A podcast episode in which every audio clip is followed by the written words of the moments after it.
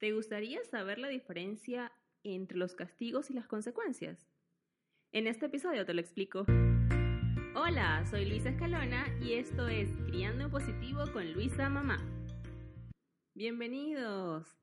El episodio de hoy está súper interesante porque es un tema con el cual se genera mucha duda cuando los padres comenzamos a buscar alternativas a la crianza tradicional y nos preguntamos qué hacer con respecto al castigo. Vamos a comenzar por definir qué es cada cosa y luego al final voy a colocar algunos ejemplos para que veamos la diferencia entre aplicar una cosa u otra.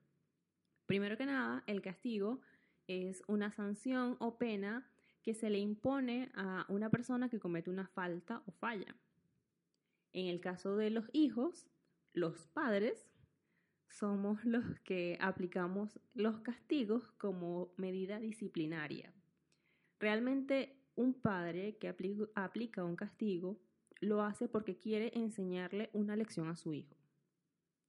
Quiere que no le queden ganas de volver a cometer esa falta, de que aprenda su lección y realmente lo peligroso del castigo es que vienen cargados con mucho deseo del padre de hacer sentir al hijo mal por lo que hizo, pero además de hacerlo pagar, de hacerlo sufrir, de que realmente la pase terrible, de que sienta que la pena no vale el hecho de haber ejecutado esa acción o de haber hecho esa falta. Y entonces allí es donde entraría el razonamiento bajo el cual eh, se procesan los castigos, que es, bueno, entonces ya que esta pena es tan fea, tan grave, tan desagradable, yo más nunca voy a hacer esta falta porque no quiero volver a pasar por esto. Los castigos se caracterizan porque son determinados en el momento en el que se comete la falta.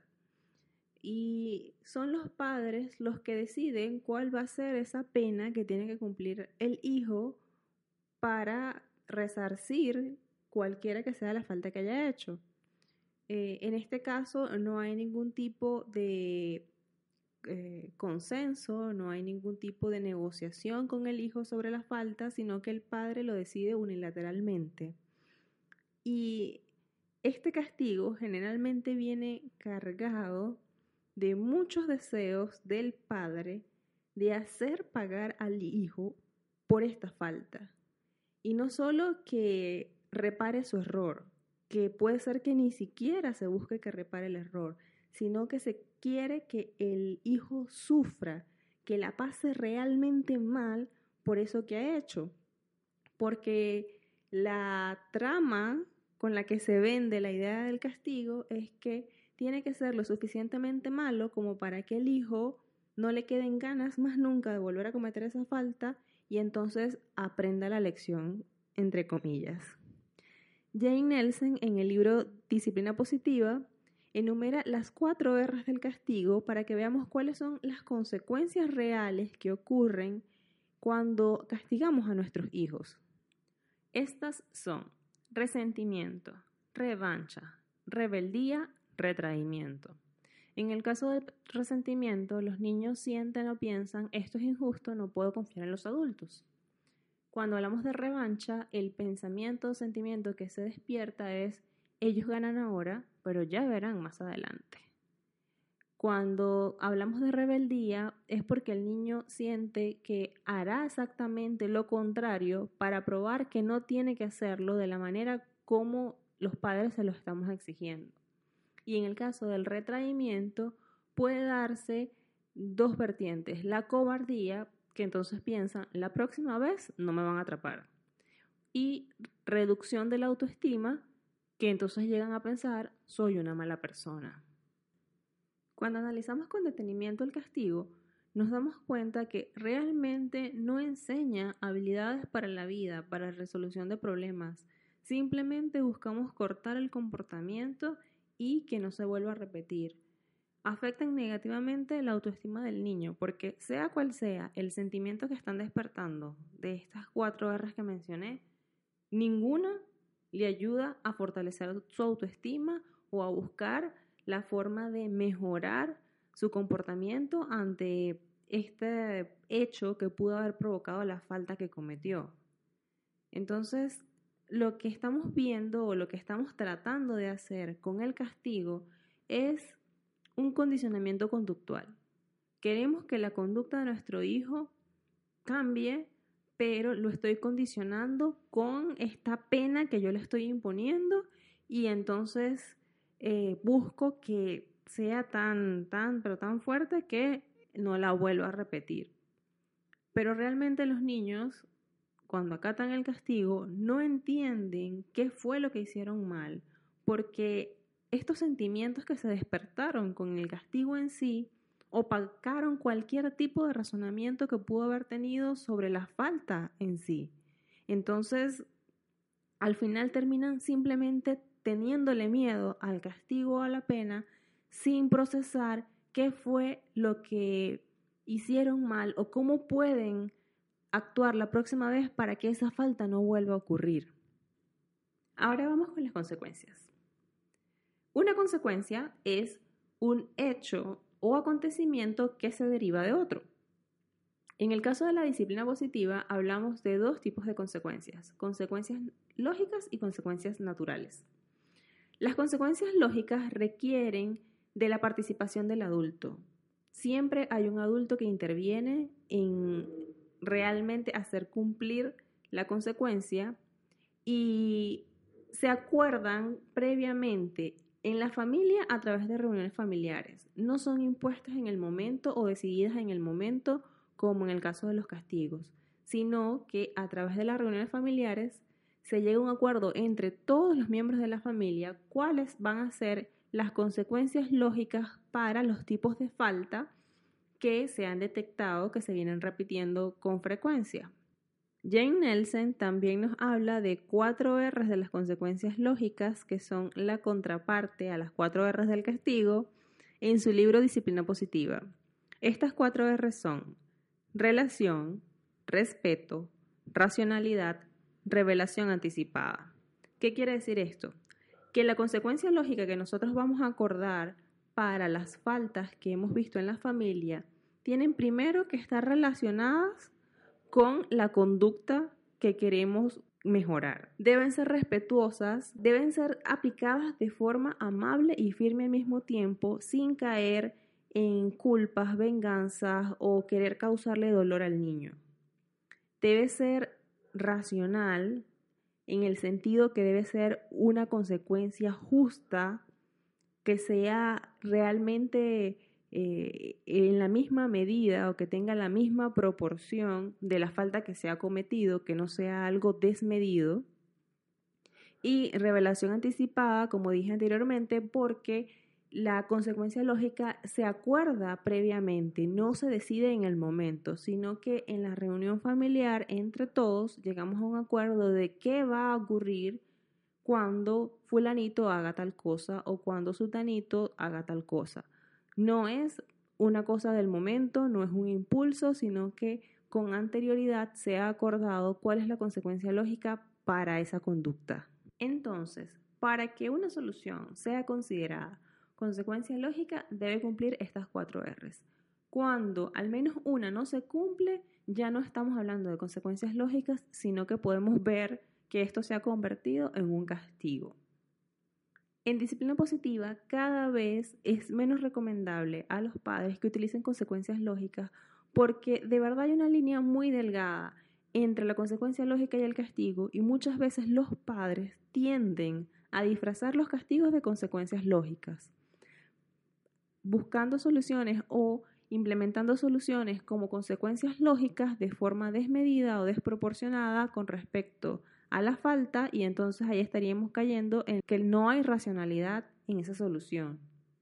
O no es respetuoso porque comienzan a decirle al niño, eh, incluso antes, recuerda que este, si haces esto, la consecuencia es tal. Y empiezan a recordárselo y a recordárselo y a decírselo y a subirle el tono de voz, incluso gritarle. Te dije que si haces tal cosa, recuerda que vas a hacer no sé qué. Eso fue lo que acordamos en la junta familiar. Esa no es la idea. La idea es que si nosotros vamos a aplicar una consecuencia lógica, lo hagamos de forma amable y firme. O sea, sí vamos a hacer que se cumpla, pero sin estar humillando, sin estar reclamando, sin estar avergonzando al niño, sino manteniéndonos de la forma más ecuánimes posibles, calmados. Si es posible hacer un recordatorio, se hace, pero no estar diciendo a cada rato, recuerda que, recuerda que, recuerda que, porque simplemente allí le estamos restando al niño la capacidad que tiene para recordar y asumir las consecuencias que ya previamente acordamos en la reunión familiar. Ahora vamos con un ejemplo. Supongamos que entramos a nuestra casa y conseguimos un graffiti hecho por nuestros hijos en la pared de la sala. Fácilmente se pudiese pensar en un castigo como mandarlos a su habitación y no salen a ningún lado con ningún amigo durante una semana. Eso es un castigo. No está relacionado con la falta. Podemos pensar que es desproporcionado aislarlo socialmente de sus amigos por una semana por haber rayado una pared. Eh, no es racional y se decidió en el momento. No hay ningún tipo de revelación anticipada este, no se hizo bajo ningún acuerdo, no estamos siendo respetuosos con el niño de ninguna manera, sino que estamos imponiendo nuestra voluntad porque queremos cortar ese comportamiento y que no se vuelva a repetir. Que este castigo que estamos imponiendo sea lo suficientemente desagradable como para que el niño diga, más nunca hago esto. Pero estamos perdiendo la oportunidad de que el niño aprenda cuál es la consecuencia o cuál es la solución que le puede buscar a este problema que ha ocasionado. Entonces, ¿cuál pudiese ser una consecuencia lógica para que los niños rayen la pared con un graffiti, la pared de la sala? Puede ser limpiar la pared o pintarla, pero esa pared, no todas las paredes de la casa, porque entonces allí caemos en la irracionalidad que no es algo justo, es, algo desproporcionado y ya se convierte en un castigo. Por eso es que esto es una línea muy delgada. Aquí hay una línea muy delgada que muchas veces los padres no ven, no identifican y como venimos culturalmente acostumbrados a castigar, a hacer pagar al otro por su falla, entonces nos cuesta ver cuándo pasamos esa línea y de la consecuencia lógica pasamos al castigo sin darnos cuenta. Entonces, en el caso este del graffiti, en lugar de pensar que voy a hacer que mi hijo pinte todas las paredes, podemos decirle, bueno, vas a pintar esta pared o la vas a limpiar, si es posible limpiarla solamente sin pintarla. Y también podemos redireccionar esa conducta del niño hacia algo más positivo. Si vemos que tiene mucha tendencia al arte y que simplemente entendemos que esa fue la expresión del arte en ese momento, fue lo único que vio que podía ser, o sea, la única forma de expresarse artísticamente que encontró en ese momento fue haciendo el graffiti en la pared. Le podemos decir, obviamente, mira, si rayas las paredes tienes que limpiarlas, pero además le podemos dar herramientas para que drene esa energía que tiene en el área artística para que pueda expresarse cómodamente y no tenga necesidad de volver a rayar la pared. Entonces, por ejemplo, les podemos dar eh, un grupo de, un set de, de de pintura para que pinte allí cuando quiera. O le podemos designar dentro de su habitación, en su espacio, una pared para que ahí pinte todo lo que quiera. ¿Por qué muchos padres no están de acuerdo con esto.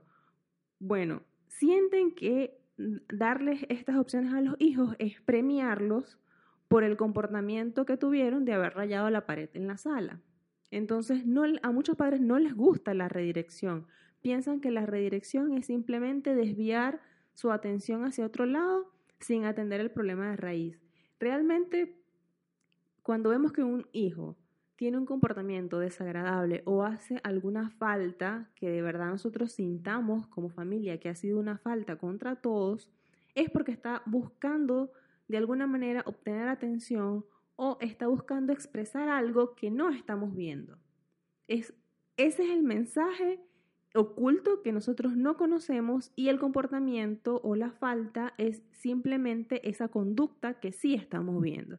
Entonces, en lugar de enfocarnos en ese comportamiento que vemos, vamos a tratar de entender cuál es ese mensaje que está oculto y a buscarle una solución que sea respetuosa, que sea amable con el niño y que a la vez sea firme en el sentido de que no puede violentar nuestro espacio, no puede eh, causar algo que sea desagradable para el resto de la familia. Entonces, en el caso, continuando con este ejemplo, en el caso de la pared de la sala, o sea, no se pueden rayar las paredes de la sala porque en la familia, a la familia no nos gusta, a, nadie, a ninguno de los miembros de la familia le gusta que la pared de la sala esté rayada.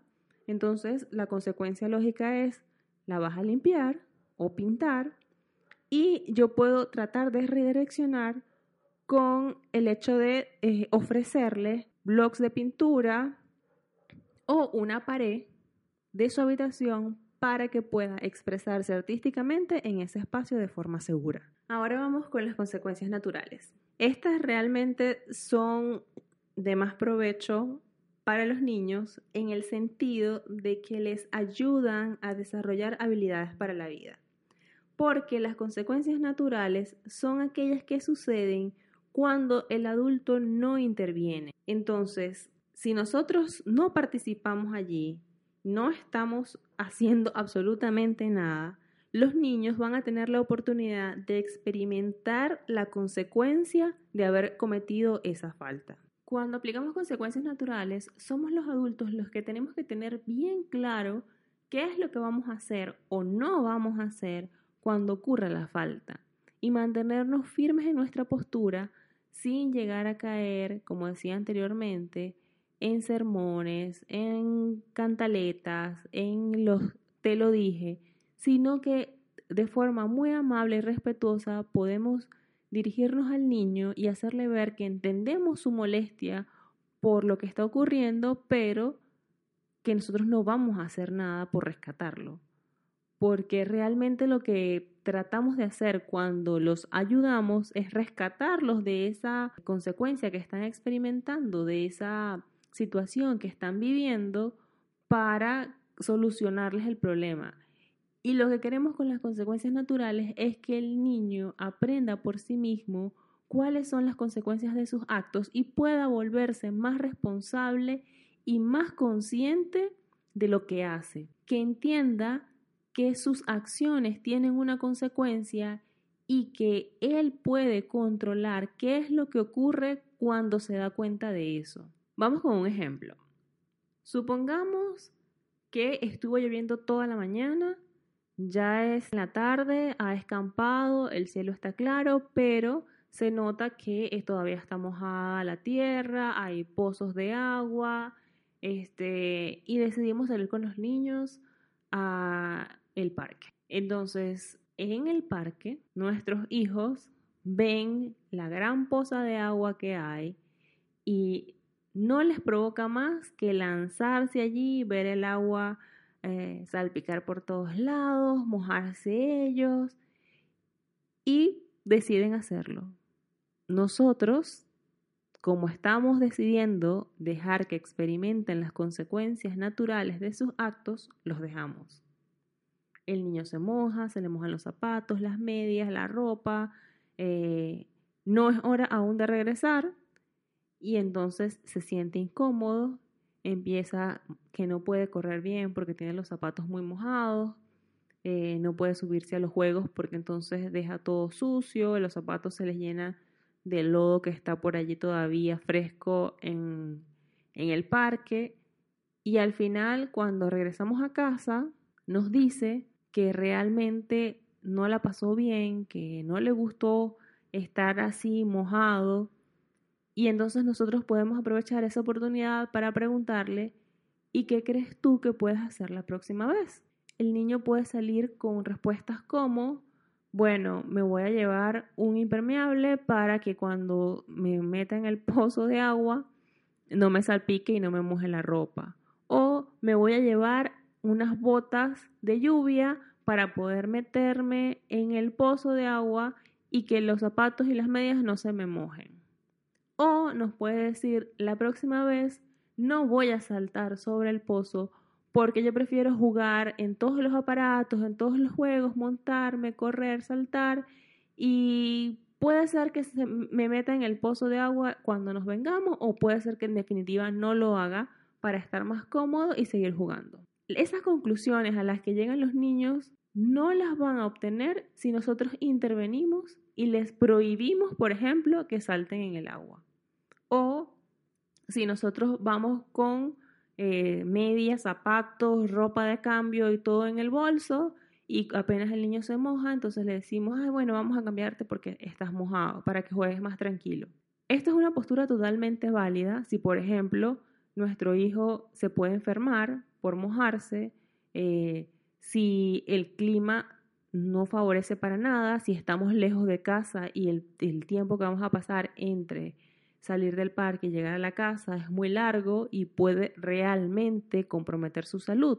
Pero si ese no es el caso, si lo que va a estar es incómodo, entonces dejémosle vivir esa incomodidad para que pueda aprender de esa experiencia y concluir qué es lo que puede hacer la próxima vez para no sentirse así.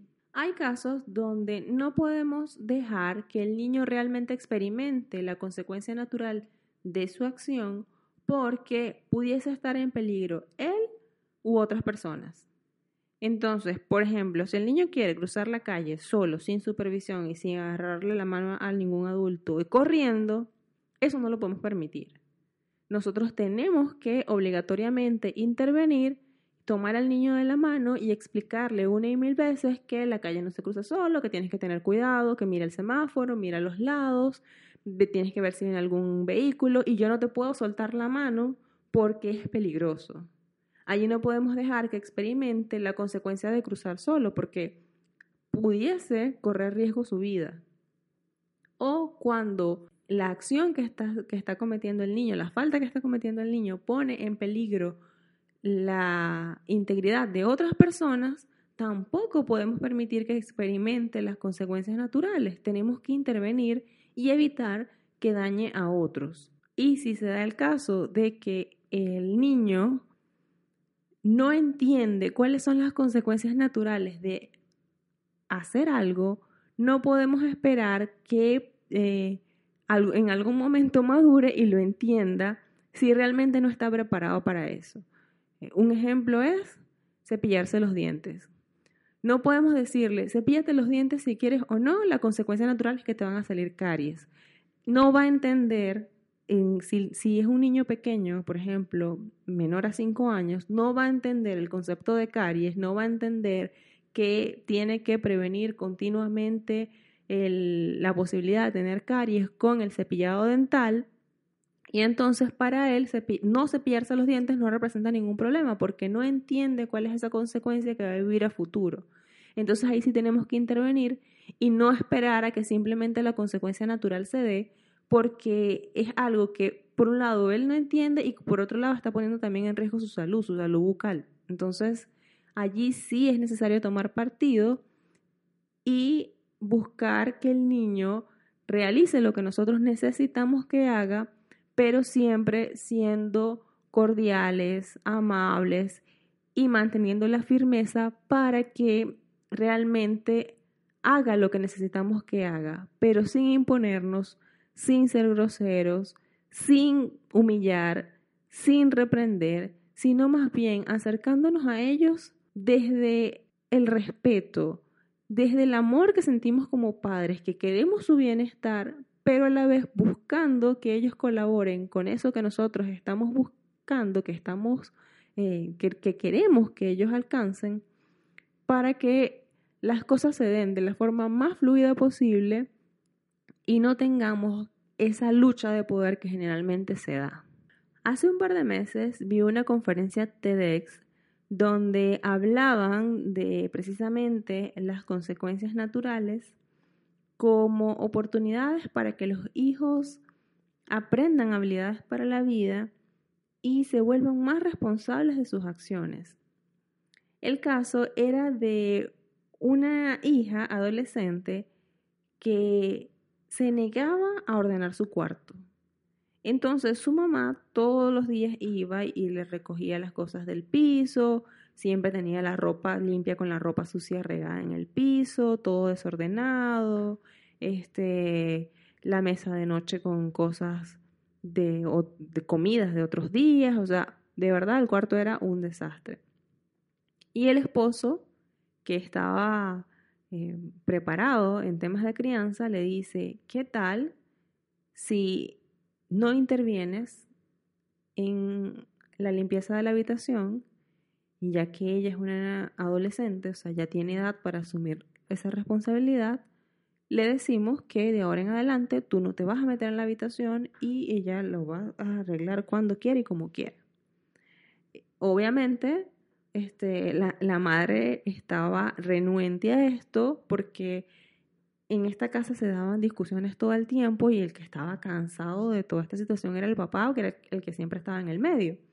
Pero entonces esta madre decía que no, que, que cómo iba a dejar que la hija no ordenara su habitación, que cómo iba a estar ella relajada y tranquila sin hacer nada.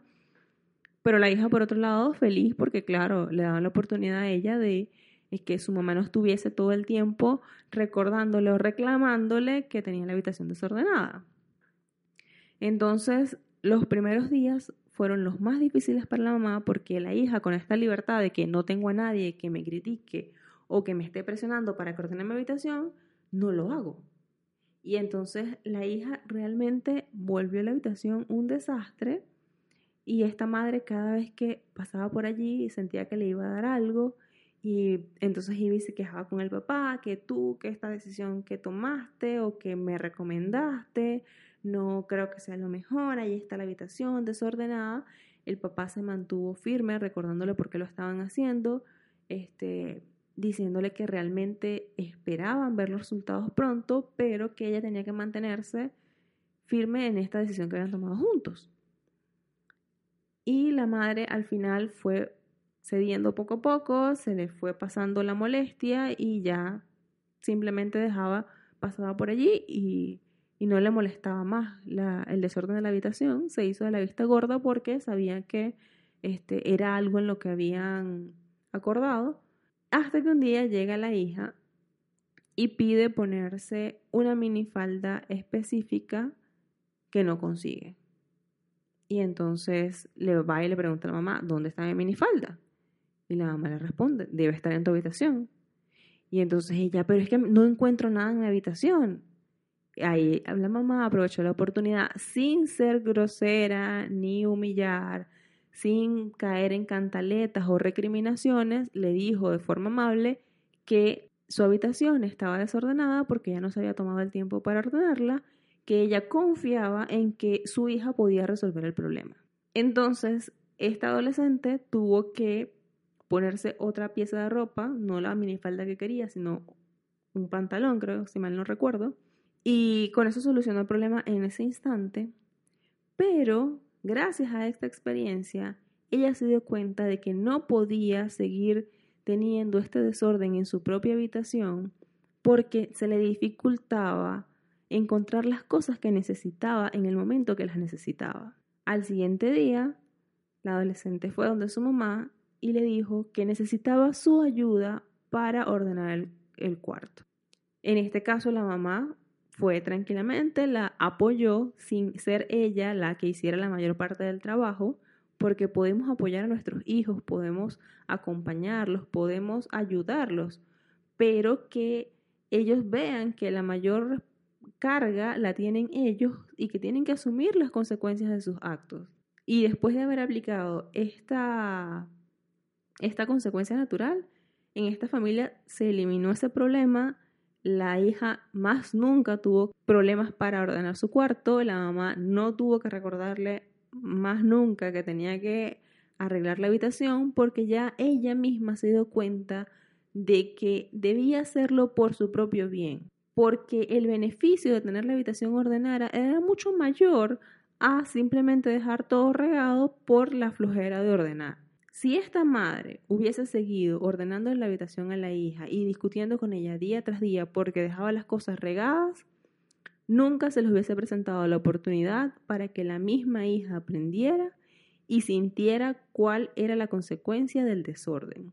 Y esto seguramente esta adolescente lo va a poder extrapolar a cualquier otro aspecto de su vida y se va a poder dar cuenta de que para poder encontrar las cosas con rapidez o para poder eh, hacer uso adecuado o rápido de lo que necesita, tiene que tener orden.